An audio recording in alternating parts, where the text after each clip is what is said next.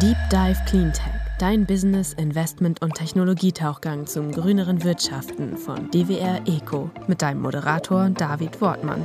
Ab geht's! Hallo und herzlich willkommen bei einer neuen Ausgabe des Deep Dive Cleantech Podcast. Damit wir in der Klimakrise nicht absaufen, tauche ich wie immer mit euch in Lösungen der Green Economy ein. Wir haben allerdings noch eine parallele Krise, die aufzieht, die Sicherheitskrise. Und wir sprechen in Deutschland, in Europa sehr viel stärker inzwischen darüber, wie wir uns unabhängig machen können von russischen Energielieferungen. Die Abhängigkeit ist nicht nur im Bereich der Energieversorgung, sondern auch im Bereich kritischer Materialien, wie beispielsweise Lithium für die Elektromobilität. Ich freue mich deswegen insbesondere auf unseren neuen Gast heute hier, Horst Kräuter. Er ist Mitgründer und der Geschäftsführer von Vulkan. Vulkan macht nämlich beides. Sie hilft auf der thermischen Seite über Geothermie uns unabhängiger zu machen von ausländischen Wärmeleistungen und produziert gleichzeitig auch Lithium. Hallo Horst, grüß dich. Hallo, ich freue mich hier zu sein. Geothermie, Lithium, das sind jetzt zwei Stichwörter, mit denen vielleicht sogar auch alle gar nicht so richtig viel mit anfangen können und die allermeisten wahrscheinlich verstehen gar nicht, warum gibt es ja einen Zusammenhang zwischen Geothermie und der Gewinnung von Lithium. Erklär doch mal ganz kurz vorab, was ihr denn macht mit Vulkan. Seit Jahrzehnten ist die Geothermie hier in Deutschland eingeführt zur Wärmeversorgung, Stromerzeugung. Aber seit kurzem ist Lithium dazugekommen. Wir haben nämlich festgestellt, als Vulkan, dass im Oberrheingraben, das ist die Region zwischen Basel und Frankfurt, dass dort im Thermalwasser Lithium in großen Mengen enthalten ist. Und wenn wir jetzt das Thermalwasser nach oben holen, holen wir gleichzeitig Lithium an die Oberfläche. Und Vulkan hat sich zur Aufgabe gestellt, dieses Lithium aus dem Thermalwasser herauszufiltern und damit Lithium für die Batterieindustrie in Deutschland zur Verfügung zu stellen. Das schichten wir jetzt gleich mal alles noch mal ein bisschen ab. Das waren jetzt viele Fachbegriffe schon und viele Themen, die du angeschnitten hast. Vielleicht steigen wir noch mal ein bisschen vorher ein und zwar in deine eigene Historie. Denn du bist ja auch schon länger unterwegs und hast dich mit dem Thema Geothermie seit vielen Jahrzehnten beschäftigt. Was hast du denn dort über all die Jahre bereits schon gemacht unternehmerisch? Ja, wir haben sehr früh mitbekommen, dass das Erneuerbare Energiengesetz ab dem Jahr 2000 auch Geothermie als Fördergegenstand hatte mit einem Fördertarif. Und diese Information hat uns dazu geführt, einen Kollegen und mich die erste geothermische Projektentwicklungsgesellschaft in Deutschland zu gründen. Die Gründung war bereits 1999 im Dezember und da haben wir beide dann angefangen, einerseits Geld einzusammeln, andererseits uns Erlaubnisrechte zur Durchführung unserer Projekte zu sichern.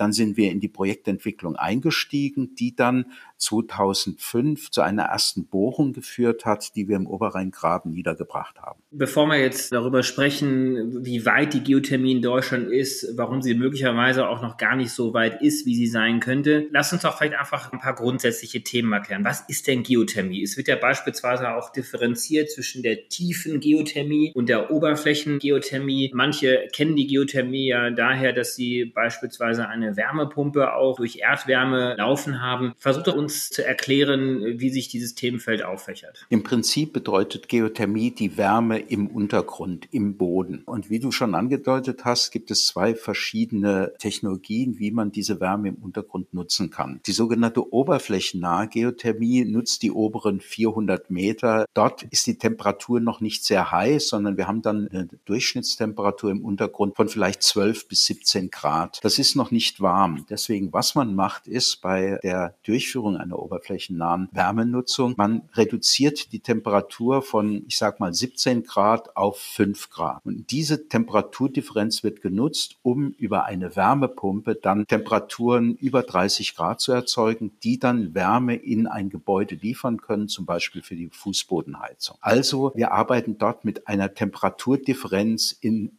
einen geringen Temperaturhöhe. Wenn wir an tiefe Geothermie denken, bedeutet das, wir bohren sehr tief. Wir wissen, dass durchschnittlich auf der Welt pro 100 Meter die Temperatur um drei Grad zunimmt. Das bedeutet, an manchen Stellen ist es jedoch auch größer, an manchen Stellen ist es weniger. Wenn man zum Beispiel in die alten skandinavischen Schilde, Schweden, Norwegen fährt, dann ist vielleicht die Temperaturzunahme nur ein Grad pro 100 Meter. Wenn man im Oberrheingraben zum Beispiel unterwegs ist, dann kann man durchaus auch geothermische Gradienten von acht Grad pro 100 Meter Bohrtiefe erreichen. Das bedeutet, wir erhalten dann Temperaturen über 50 Grad bis zu 200 Grad im Oberrheingraben. Und das sind schon so hohe Temperaturen, dass wir damit Wärme nutzen können, dass wir Wärme Netzwerke versorgen können und dass wir bei Temperaturen über 120 Grad auch Strom erzeugen können. Woher kommt denn diese Wärme? Warum wird es denn wärmer, wenn man tiefer geht?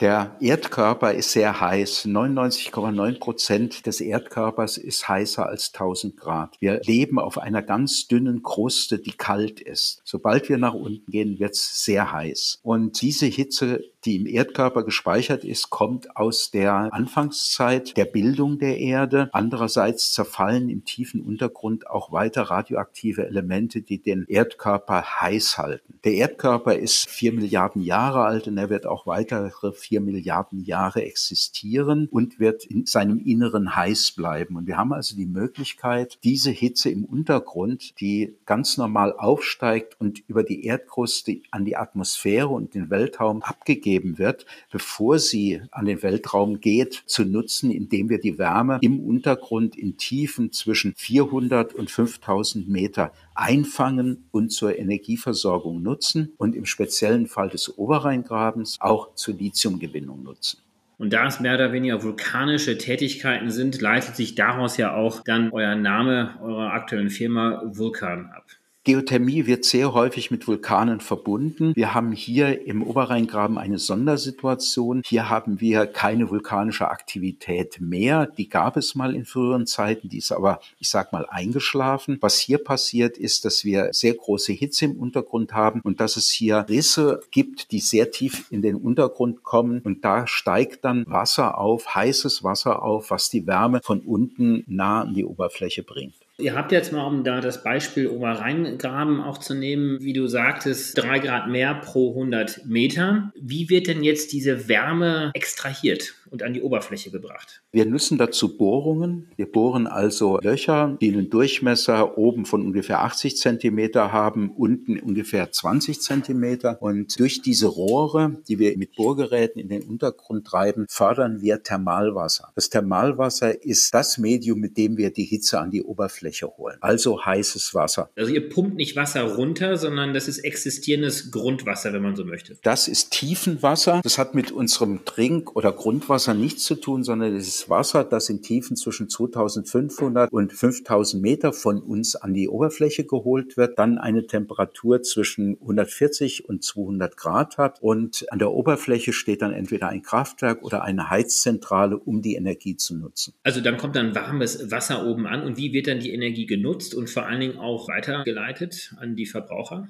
Wenn das Wasser nach oben kommt, steht oben ein Wärmetauscher. Der Wärmetauscher übergibt die Hitze an ein anderes Medium. Entweder an Heizungswasser, das dann in Pipelines in die Städte und Gemeinden geführt wird, um dann in Hausanschlüssen die Wärme in die Häuser zu bringen. Der Wärmetauscher kann seine Wärme aber auch an ein Arbeitsmittel weitergeben und dieses Arbeitsmittel verdampft und treibt eine Turbine an und damit wird dann Strom erzeugt. Und die Besonderheit ist, dass wir, wenn wir jetzt nicht nur die Geothermie betrachten, sondern auch das Lithium betrachten, dass wir das Thermalwasser abkühlen müssen auf eine Temperatur von ungefähr 60 Grad, damit wir das Lithium gewinnen können. Genau, also zum Lithium kommen wir nachher nochmal extra. Vielleicht bleiben wir mal bei dem thermischen Bereich. Jetzt könnt ihr Strom produzieren auf der einen Seite und Wärme auf der anderen Seite. Das ist ja dann auch jeweils dann leitungsgebunden. Wie viel kommt denn da an Strom und Wärme gekoppelt aus einem solchen typischen Bohrloch raus? Wie viel kann man da extrahieren? Aus einem Bohrloch kommt eine Wassermenge heißen Wassers heraus. Wir werden und planen ungefähr 100 Liter pro Sekunde aus einem Bohrloch zu holen mit einer Temperatur von von zwischen 140 und 200 Grad. Das ist die Energie, die uns zur Verfügung steht. Diese Energie reicht, um ungefähr 40 bis 50 Megawatt Wärme zu erzeugen. Wenn wir diese Wärme in Strom umwandeln, verlieren wir an Effizienz. Das bedeutet, aus 10 Megawatt Wärme machen wir ungefähr 1,5 Megawatt Strom. Wir verlieren also knapp 20 Prozent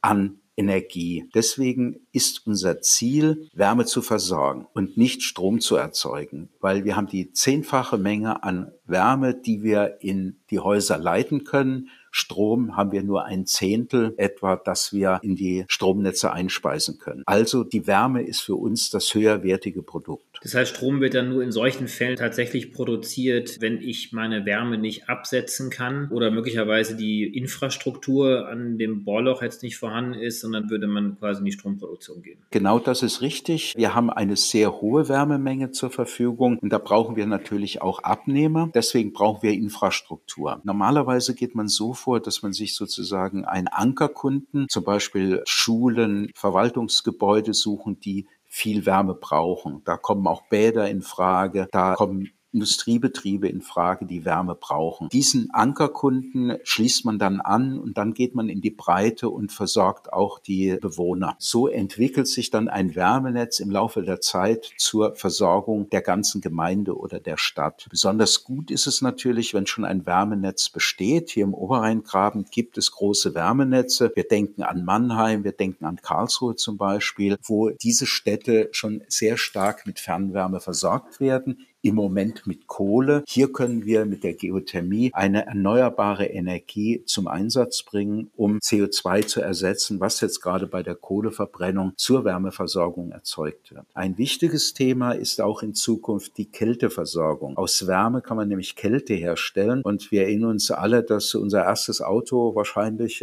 noch keine Klimaanlage hatte. Heute kriegt man kein Auto mit Klimaanlage. Und wenn wir an den Klimawandel denken, kann man absehen, dass auch die Bewohner Bewohner, wenn sie im Sommer dann über 35 Grad haben, froh sind, wenn sie eine Kälteversorgung haben. Kannst du das denn nochmal kurz erläutern, wie da diese Kälte produziert wird? Weil wir haben ja eigentlich im Thermalwasser die 140 bis 200 Grad. Da gibt es Kältemaschinen, das sind Absorptionskälteanlagen, die aus Wärme Kälte machen. Und diese sind schon überall im Einsatz. Die Wärme wird aber dann mit Strom oder mit Gas erzeugt. Wir nutzen die Erdwärme, um die Absorptionskälteanlagen zu versorgen und damit die Kälte herzustellen. Das funktioniert viel effizienter als bei der Stromherstellung. Bei der Stromherstellung, wie gesagt, nur 15 Prozent der Wärme geht in Strom. Wenn wir eine Absorptionskälteanlage haben, dann werden 50 bis 70 Prozent der Wärme in Kälte umgewandelt. Ist also wesentlich effizienter. Und ein wichtiger anderer Aspekt ist,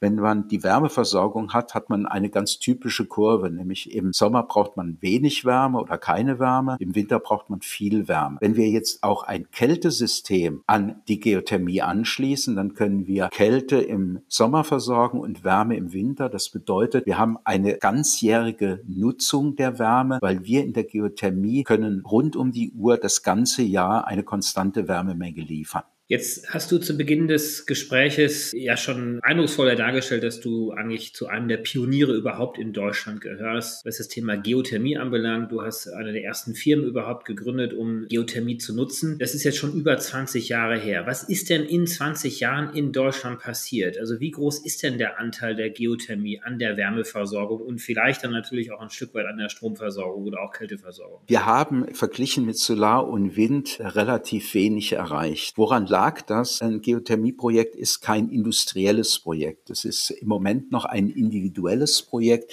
das eine sehr intensive fachliche Vorbereitung bedarf und dann auch in der Ausführung sehr hohe Kompetenz bedarf. Die Genehmigungszeiten sind sehr lang und die Ausführungszeiten sind sehr lang, sodass wir diese Effizienzgewinne, die im Solar und Wind möglich war, noch nicht vollzogen haben. Ein weiterer wichtiger Grund ist, wir haben keine Industrie. In Wind und Solar sind große Firmen eingestiegen. Wir haben darauf gewartet, dass die RWEs, E.ONs, Vattenfalls dieser Welt oder die Shells und BPs in die Geothermie einsteigen, weil die haben das Know-how. Die haben das Geld, um eine Technologie der erneuerbaren Energien voranzutreiben. Aber die Skalierbarkeit hat ihnen gefehlt und deswegen sind sie darin nicht eingestiegen. Dieses kommt jetzt jedoch. Wir sehen, dass die Firmen, die ich genannt habe, in die Geothermie einsteigen, weil zum Beispiel Erdöl und Erdgas im Moment in Europa auf dem Rückzug ist. Wir verlieren sehr viele Arbeitsplätze in hochingenieurtechnischen Bereichen und diese Arbeitskräfte können wir auf die Geothermie übertragen und da findet jetzt die Entwicklung statt, dass sich die Geothermie weiter industrialisiert durch die Teilnehmer dieser Player, die ich gerade aufgezählt habe. Was noch hinzukommt, ist, dass jetzt auch sehr viele Fonds, die in erneuerbare Energien investieren wollen, die Geothermie entdeckt haben und ihre Finanzmittel für die Geothermie bereitstellen. Das ist eine Zeitenwende für uns. Das hat es die letzten 20 Jahre nicht gegeben. Skalierung ist durch das EEG im Bereich Wind und Solar ja deswegen passiert, weil über eine anfangs hohe Einspeisevergütung Finanzen in den Sektor hineingekommen sind, Fabriken gebaut worden sind, durch die Skalierung der Technologien die Stückkosten gesunken sind. Damit wurden Solar und Wind günstiger und gleichzeitig konnten parallel dann auch die Einspeisevergütung sinken. Bei der Geothermie hast du es ja gerade so dargestellt, ist genau das eben nicht passiert. Das heißt, demzufolge gab es wahrscheinlich dann keine große Absenkungspotenziale der Einspeisevergütungen. Wie teuer ist denn so eine Kilowattstunde aus der Geothermie? Dazu müssen wir wieder unterscheiden, ob du eine Kilowattstunde Strom meinst oder eine Kilowattstunde Wärme. Das kannst du jetzt gerne mal machen, ja.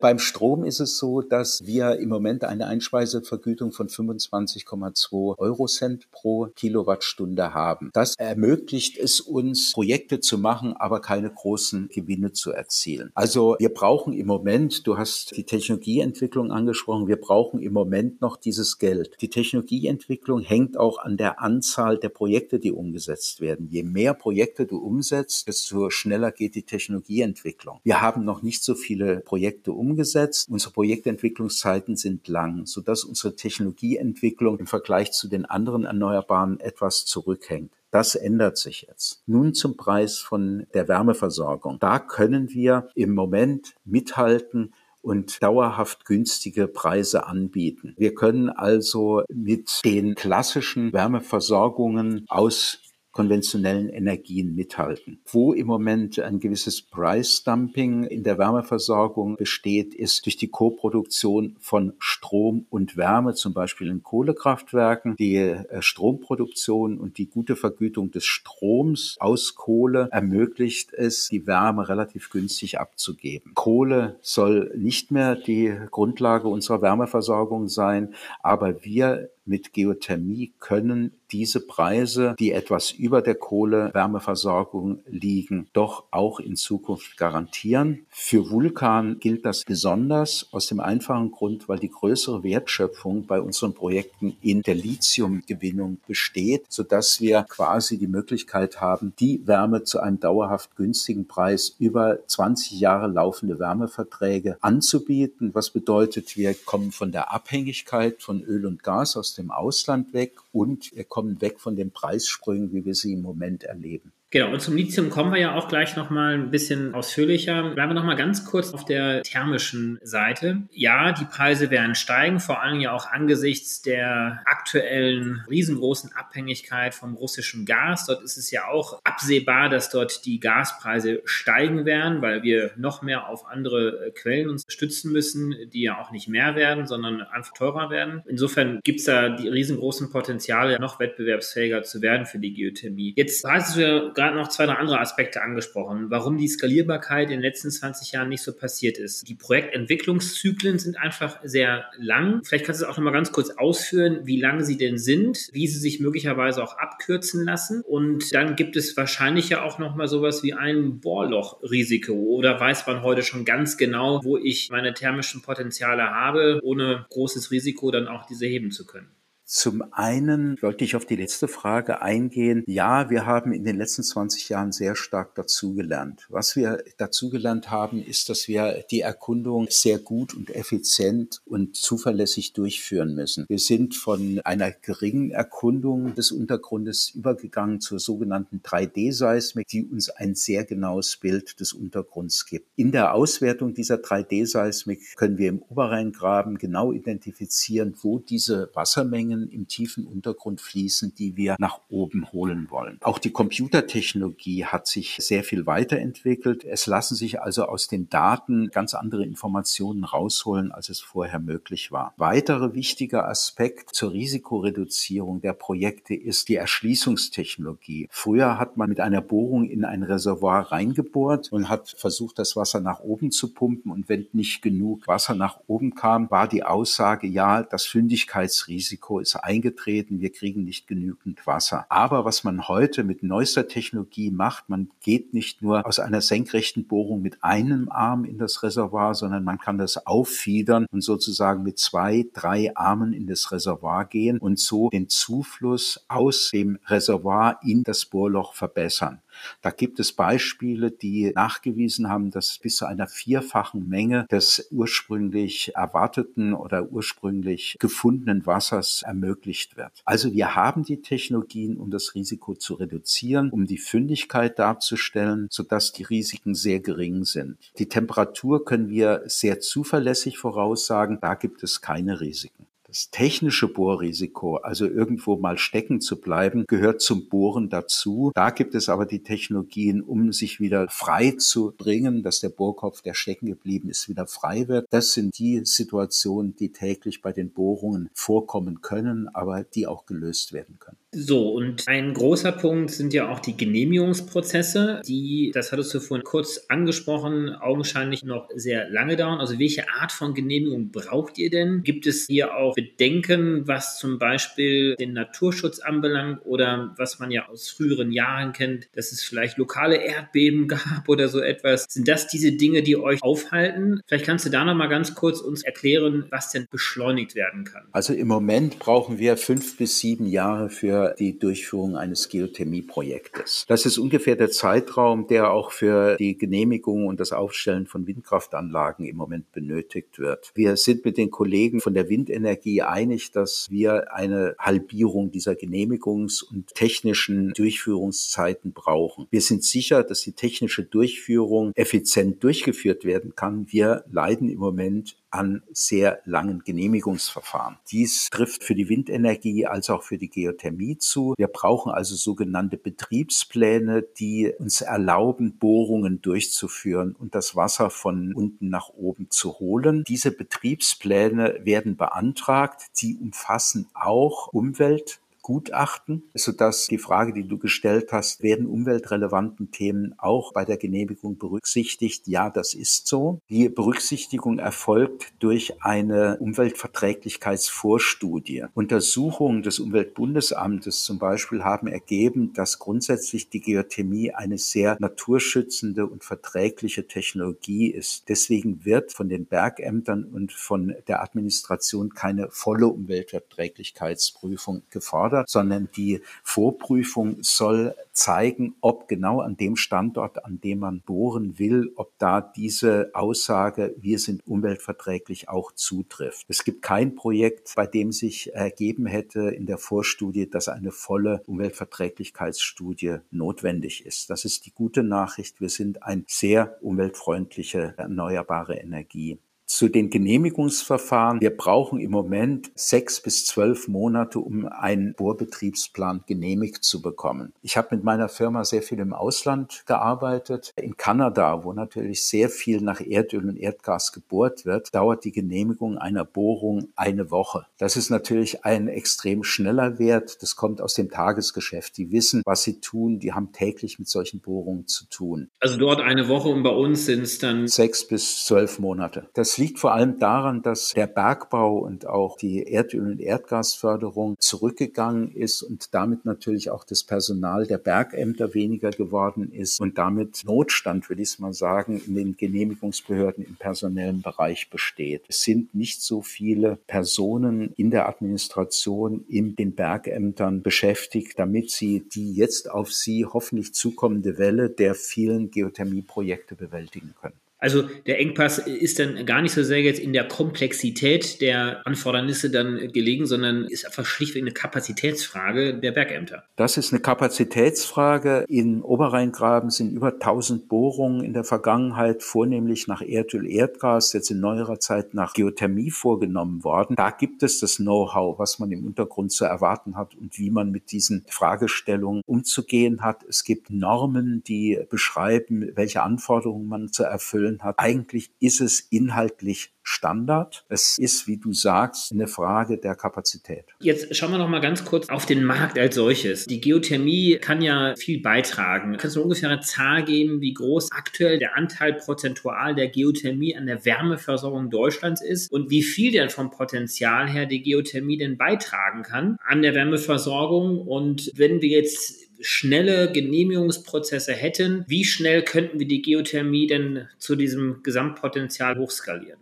Der Beitrag, den wir im Moment leisten können, ist noch gering. Er ist jedoch regional auch verteilt. In manchen Regionen, wie zum Beispiel in München oder in Paris, ist der Anteil der geothermischen Wärmeversorgung groß. Dort wird in Paris seit 30 Jahren Geothermie erfolgreich in der Wärmeversorgung genutzt. Wenn wir jetzt nach München gucken, die bereiten jetzt gerade ihr siebtes Geothermieprojekt vor. Die haben vor 2030, 2040 100 Prozent ihrer Wärmeversorgung aus erneuerbaren Energien Energien vornehmlich aus Geothermie zu machen. Es wird jetzt in München ein Fernkältenetz verlegt. Also auch die Kälteversorgung wird dort in die Stadt gebracht. Das bedeutet, es gibt Stellen, wo es sehr gut funktioniert. Und es gibt Großstädte wie zum Beispiel Wien, die jetzt das Thema auch mit voller Kraft angehen wollen. Also wir sehen, dass in der Vergangenheit nur lokal, dort wo Absicherungssysteme bestanden, dort wo das Potenzial als sehr groß erkannt wurde, dass dort gehoben wird. Im Rest von Deutschland ist es noch nicht so stark ausgebaut. Das Potenzial ist groß, vor allem in den Regionen, wo einerseits hohe Temperatur im Untergrund ist, aber auch oder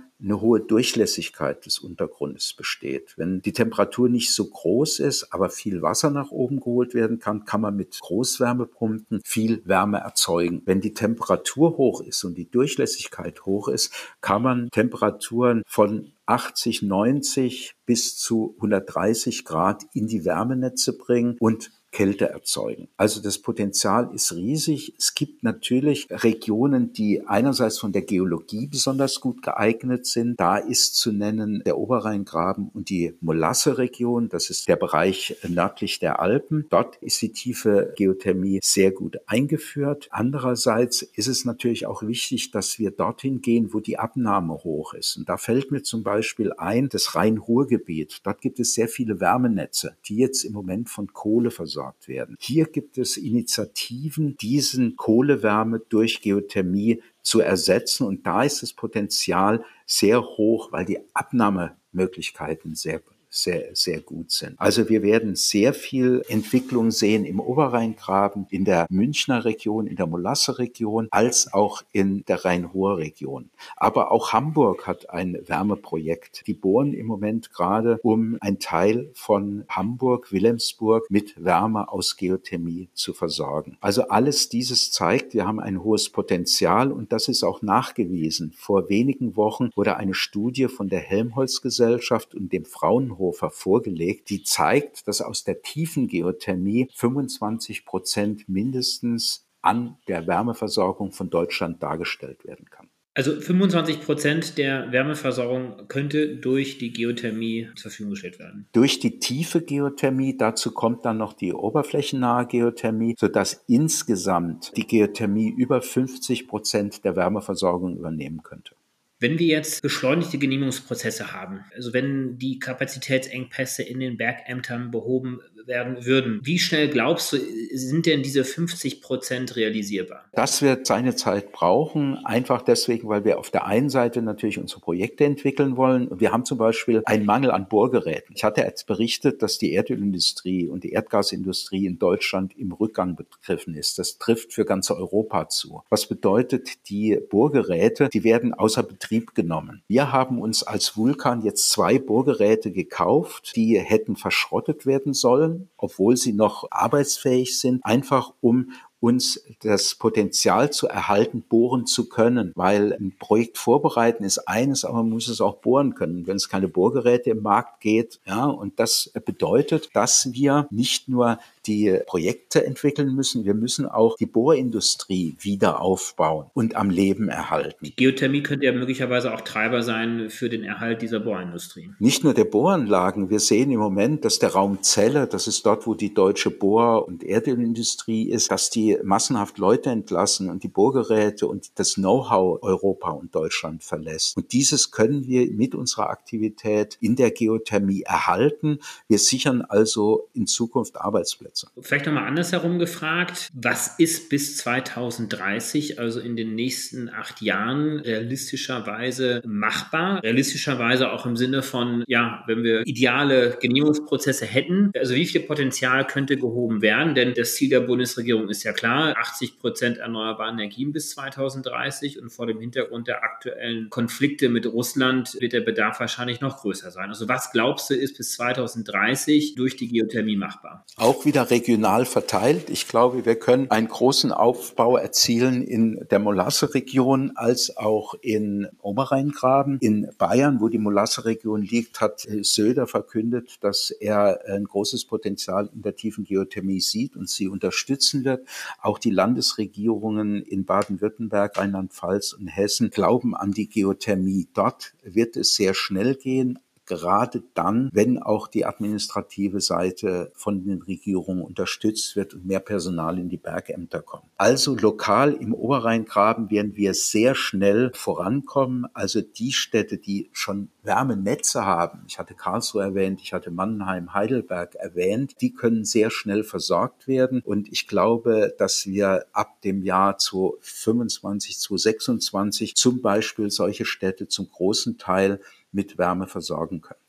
Könntest du dich trauen, eine Zahl zu benennen, eine prozentuale Zahl, also zu wie viel Prozent die Wärmeversorgung, die Geothermie jetzt auf Deutschland insgesamt umgerechnet bis 2030 zur Verfügung stellen könnte? Na, ist schwierig. Es sind so viele Zusammenhänge. Wir sehen ja jetzt einen Run in die erneuerbaren Energien. Wir müssen gucken, ob diese Umsetzung in den vielen Bereichen auch stattfindet. Wir erleben im Moment, dass wir Versorgungsengpässe von Technik und Technologie haben. Auch in Bohrgeräten sind Chips enthalten. Ja? Wir haben für unser Labor, das wir jetzt gerade vor einem Monat eingeweiht haben, das wollten wir im Oktober einweihen. Wir haben einfach nicht die Teile gekriegt, um dieses Labor fachgerecht auszustatten. Solche Dinge, die nicht in unserer Hand liegen, auch die Behördengenehmigungen, die spielen eine große Rolle und vergib mir, dass ich da keine Prognose wage. Wir sind bereit, wir haben den Willen, wir haben die Möglichkeiten, auch die finanziellen Möglichkeiten, so schnell wie möglich umzusetzen. Wir haben jetzt im Moment schon Personal aufgebaut. Wir haben zu zweit angefangen, sind jetzt 120 Personen, werden Ende des Jahres zwischen 200 und 300 Personen haben, die an dem Thema der Umsetzung arbeiten.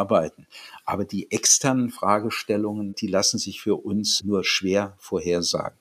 Ich glaube, das war wirklich sehr sinnvoll, einfach mal wirklich in diese Tiefe mal auch abzusteigen, weil viele haben ein Verständnis darüber, wie ein Windkraftwerk funktioniert, wie eine Solaranlage funktioniert. Das ist ja schon im Bereich des Alltagsverständnisses ja auch angekommen. Bei der Geothermie ist es ja nicht der Fall. Aber lass uns mal jetzt auf die andere Seite gehen, nämlich das Lithium. Vielleicht fangen wir einfach mal mit dem Technischen an, weil da haben wir jetzt ja auch sehr viel drüber gesprochen. Da sind wir gedanklich gerade drin. Wieso gibt es Lithium und wie extrahiert ihr das? Ja, also Warum gibt es Lithium? Es gibt Minerale, die Lithium enthalten. Das sind zum Beispiel Kalifelspäte und Glimmer. Die sind im tiefen Untergrund des Oberrheingrabens enthalten, zum Beispiel in den Graniten. Ich hatte vorhin von den vielen Rissen und offenen Bereichen im tiefen Untergrund berichtet. Da steigt Wasser auf, heißes Wasser. Und dieses heiße Wasser, und je heißer, desto besser, löst dieses Lithium aus den Mineralen heraus, sodass sich in dem Thermalwasser das Lithium anreichert. Und da das schon seit Jahrhunderttausenden, Jahrmillionen stattfindet, ist da ein hoher Gehalt an Lithium im Thermalwasser enthalten. Wir haben ja auch andere Regionen weltweit. Ist immer dann, wenn Geothermie mit hohen Temperaturen nutzbar ist, ist da auch immer Lithium vorhanden oder setzt sich das unterschiedlich zusammen, je nachdem, wo man ist? Es ist unterschiedlich, je nachdem, wo man ist. Ich habe berichtet, dass es Granite mit Lithiummineralen im Untergrund gibt. Wenn es diese Mineralien nicht gibt, hast du auch kein Lithium.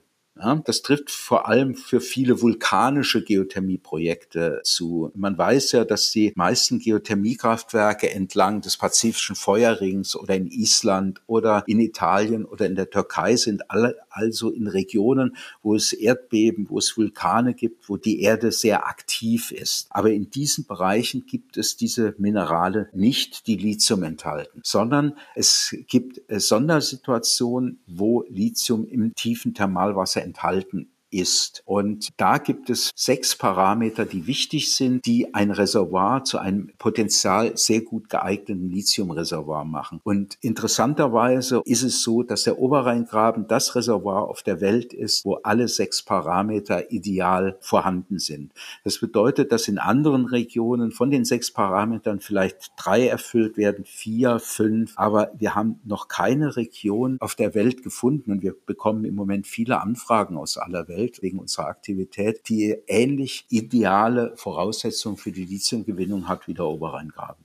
Über die Bedeutsamkeit des Lithiummarktes sprechen wir gleich dann nochmal. Vielleicht bleiben wir nochmal ganz kurz bei der Technik. Also das kommt dann hoch. Je größer die Temperatur des Thermalwassers ist, desto mehr Lithium wird mitgeführt, weil es im Gestein gelöst worden ist. Was passiert jetzt an der Oberfläche, wenn dieses Thermalwasser ankommt? Wenn das Thermalwasser ankommt, muss es zunächst abgekühlt werden, weil wir können das Lithium nur aus dem Thermalwasser holen, wenn es ungefähr eine Temperatur von 60 bis 65 Grad hat. Und das macht ja durch diesen Wärme Wärmetauscher. Das heißt, da habt ihr schon diesen Teil der Energiegewinnung ja, den wir gerade ausführlich besprochen haben. Abkühlen müsste es ja ohnehin. Abkühlen tun wir es ohnehin. Das ist die ideale Situation, die aus der geothermischen Lithiumgewinnung besteht. In anderen Regionen, wenn du zum Beispiel in die Salare in Südamerika gehst, die kriegen Wasser mit 20 Grad an die Oberfläche und die müssen die mit Gas auf 60 Grad aufheizen, um das Lithium rauszuholen. Wir müssen abkühlen und erzeugen dabei Energie und nutzen die Energie für die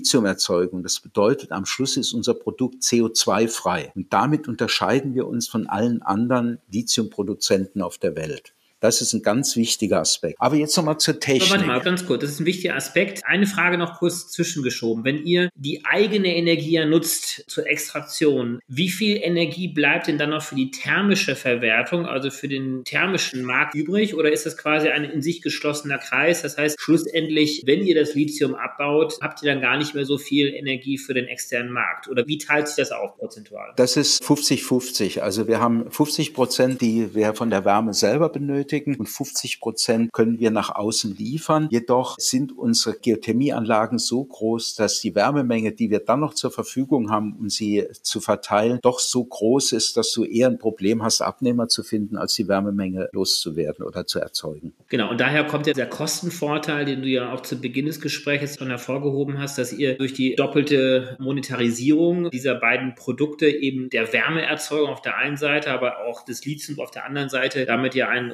unschlagbar günstiges Produkt schlussendlich dann haben würdet. Und wir haben es in beiden Bereichen. Wir haben dieses günstige Produkt in der Wärme. Wir geben sehr viel Wärme ab, deswegen haben wir Einkommen daraus. Und wir haben natürlich Einkommen durch den Verkauf des Lithiums, was bedeutet, wenn man die Lithiumpreise des aus China gelieferten Lithiums anguckt oder des Lithiums, das aus Australien kommt, sind wir sogar besser, obwohl wir in einem Hochtechnologieland und einem Land sind, das sehr viel auf Umweltverträglichkeit achtet. Dann lass uns doch mal diesen Technik-Part mal ganz kurz abschließen, um dann über den Markt zu sprechen. Also du wolltest kurz das noch zu Ende führen, wie jetzt tatsächlich das Lithium gewonnen wird. Wir haben jetzt das abgekühlte Thermalwasser vorliegen, das Lithium enthält. Das fließt durch Zylinder. In diesen Zylindern ist ein sogenanntes Sorbent, ich nenne es jetzt mal Lithiumfänger. Das ist also ein physikalischer, kein chemischer Prozess. Das ist ein Material aus kleinen Kügelchen bestehend und innerhalb der Kügelchen können Lithium-Ionen abgelagert werden. Lithium-Ionen sind besonders klein. In diese Fallen passen also nur diese kleinen Lithium-Ionen rein und alle anderen Ionen, die größer sind, fließen dran vorbei. Sodass, wenn das Thermalwasser durch diese Zylinder fließt, die Lithium Lithium-Ionen rausgefahren werden. Und wenn dann alle Lithiumfallen besetzt sind, wird dann der Strom umgeleitet in einen nächsten Zylinder und dann wird der Zylinder mit den Lithium-Ionen gespült. Und das passiert mit klarem Wasser, sodass wir am Ende dieses Spülprozesses aus dem Zylinder Lithiumchlorid, das ist ein Salz, in wässriger Lösung erhalten. Und dieses Produkt hat natürlich einen sehr hohen Wasseranteil. Und die nächste Stufe des Prozesses ist dann das Eindicken in einem geschlossenen Ein Kreislauf, das Eindicken, das gezwungene Verdampfen dieses Wassers, um das Volumen zu reduzieren. Und dazu nutzen wir die Wärme aus dem Thermalwasser. Das macht unseren Prozess CO2-frei. Wir verringern also die Menge des Wassers, sodass wir nicht viel Wasser durch die Gegend fahren müssen, sondern wir haben dann eine konzentrierte Lösung von Lithiumchlorid, die dann mit Tankwagen zu einer zentralen Raffinerie gebracht werden, wo dann Lithiumchlorid durch Elektrolyse in Lithiumhydroxid verwandelt wird. Das Lithiumhydroxid wiederum ist das Material, das die Batterien brauchen, um die Batterien zu bauen. Genau, und da sind wir auch schon bei dem Themenfeld, wofür wird denn Lithium benutzt. Manchmal so in den Medien wird das so dargestellt, dass ein Elektroauto beispielsweise gar nicht so sehr diesen positiven CO2-Fußabdruck hätte, weil eben Lithium nicht CO2-frei abgebaut wird. Das ist bei euch ja eben genau nicht der Fall. Aber wofür wird denn jetzt Lithium benutzt? In welchen Produkten? Also das Hauptprodukt, das wir für die Zukunft sehen, sind die Batterien für die E-Mobilität. Das ist die größte Menge. Das wird ungefähr 80, 90 Prozent des Marktes sein dann Handys, dann natürlich Computer, also überall die Geräte, die Lithium-Ionen-Batterien brauchen. Neben der Batterienutzung gibt es natürlich Lithium auch als Zuschlagstoff, zum Beispiel in der Glas- oder Keramikindustrie. Wir wurden also wegen den steigenden Preisen auch schon von Glasherstellern angefragt, die ungefähr acht Tonnen pro Jahr Lithium brauchen und die im Moment von den steigenden Preisen erschlagen werden. Als wir unsere Firma gegründet haben im Jahre 2008, 2018 war der Lithiumpreis bei 6000 Dollar pro Tonne Lithiumcarbonat. Jetzt im Moment ist er bei 54.000 Euro pro Tonne Lithiumcarbonat. Es bedeutet, wir haben einen riesigen Preissprung, weil der Bedarf gerade aus der Automobilindustrie so groß ist. Aus welchen Weltregionen kommt denn heute Lithium? Lithium wird im Moment in Australien hauptsächlich in Tagebauen gewonnen. Dort sind ungefähr in einem Prozent des Gesteins Minerale enthalten, die Lithium enthalten. Dieses Gestein wird dann gemahlen, in Säcke verfüllt und nach China gebracht. In China wird es dann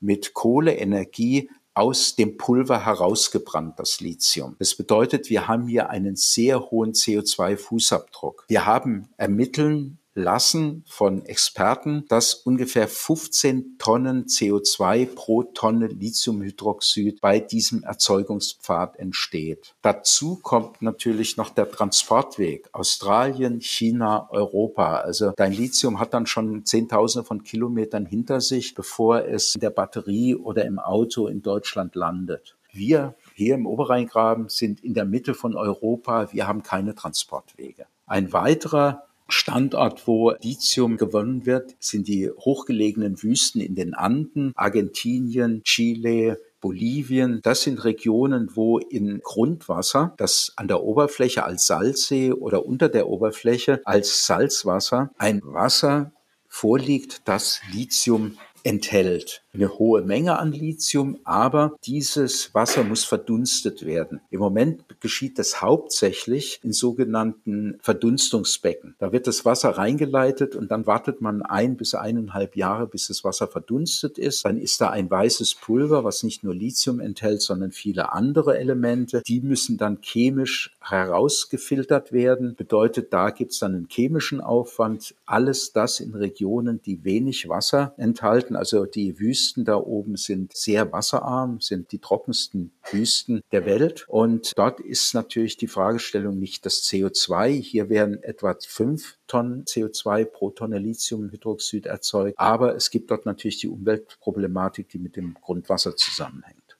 Wenn du dir die Potenziale des Oberrheingrams anschaut, die ihr ja aktuell versucht zu heben im Lithiumbereich, wie groß könnte denn der Weltmarktanteil des Lithiums sein, welches aus Deutschland kommen könnte?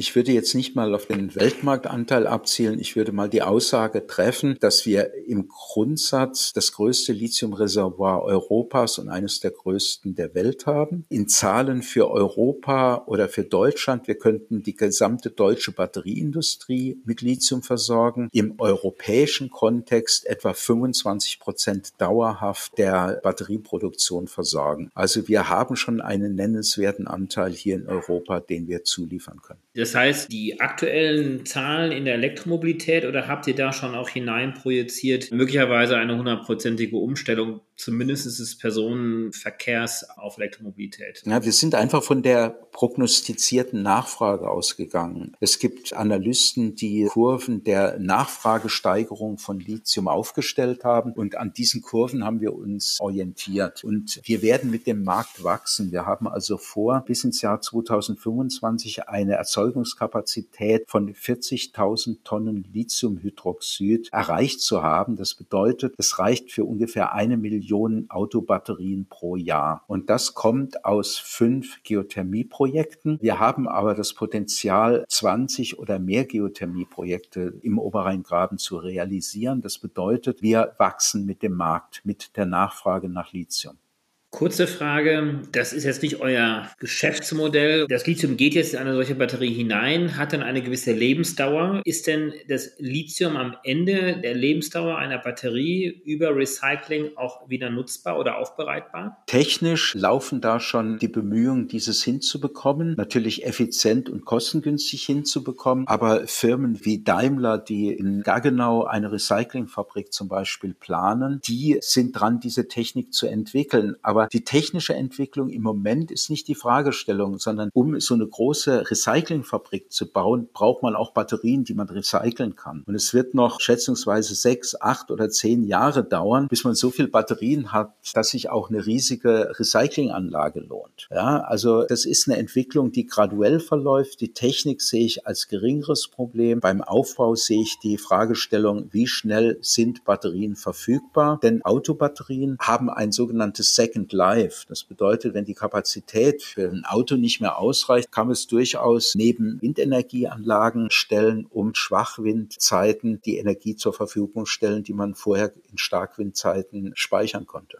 Da gibt es ja Unternehmen wie Volytica, die wir auch schon zu Gast hier im Podcast hatten, die sich ja genau diesem Thema zuwenden, um zu analysieren, wie viel Potenzial steckt denn noch in einer solchen Batterie drin und kann man dieser Batterie ein zweites Leben geben. Horst, ich bedanke mich sehr herzlich für dieses wirklich tolle Gespräch. Du hast uns unglaublich viel Wissen mitgegeben. In dem Fall ja wirklich auch in zwei Industrien hinein, die kritisch sind, auch in der aktuellen Lage, um Europa einfach unabhängiger und widerstandsfähiger zu machen. Denn es sind zwei zwei kritische Produkte, die Wärmeversorgung aus europäischen, aus deutschen Quellen auf der einen Seite, aber eben dann auch seltene Materialien, beziehungsweise schwierig zu gewinnende Materialien wie Lithium, die ja für einen anderen Teil der Industrie sehr kritisch sind, für die Elektromobilität, für die Batterieerzeugung. Ihr habt ein wunderbares Geschäftsmodell gefunden, genau dieses Koppelprodukt herzustellen. Ich kann euch einfach nur ganz, ganz viel Glück wünschen. Ganz viel Kompetenz bringt ihr ja auch schon mit und hoffe, dass ihr dort auch noch sehr viel mehr Befähigung Genehmigung bekommt durch schnellere Genehmigungsprozesse, denn wir brauchen wirklich beide Produkte von euch. Ja, vielen Dank für die Einladung. Das Gespräch hat mir sehr viel Spaß gemacht. Danke dir, Horst.